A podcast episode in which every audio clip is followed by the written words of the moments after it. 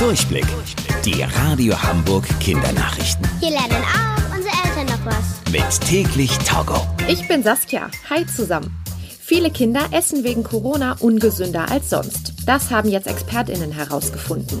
In den Familien ist wegen Corona nämlich viel Stress und das sorgt dafür, dass es manchmal keine festen Mahlzeiten gibt. Manche Kinder essen zum Beispiel auch sehr oft Fertiggerichte und Fastfood, anstatt ein gesundes Mittagessen in der Schule zu bekommen. Und aus Langeweile kommen dann noch Chips und Limo dazu. Viele Kinder haben deshalb während der Corona-Zeit zugenommen. Zur schlechten Ernährung kommt nämlich auch noch die fehlende Bewegung. Denn der Sportunterricht fällt aus und Sportvereine haben auch Pause. Achtet doch mal darauf, was ihr über den Tag verteilt so esst und greift statt zur Chipstüte lieber mal zum Apfel. ForscherInnen haben in der antiken Stadt Pompeji in Italien einen ganz besonderen Schatz gefunden. Und zwar einen etwa 2000 Jahre alten Triumphwagen. Das ist ein kleiner Kutschwagen aus Eisen mit vier Rädern. Ein bis zwei Menschen konnten mit dem Wagen fahren.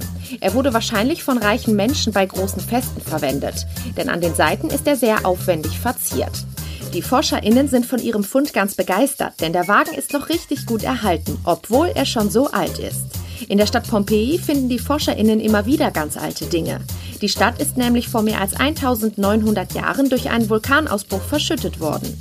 Die Funde aus Pompeji sind ganz oft noch sehr gut erhalten, denn unter der hart gewordenen Lava des Vulkans sind sie gut geschützt.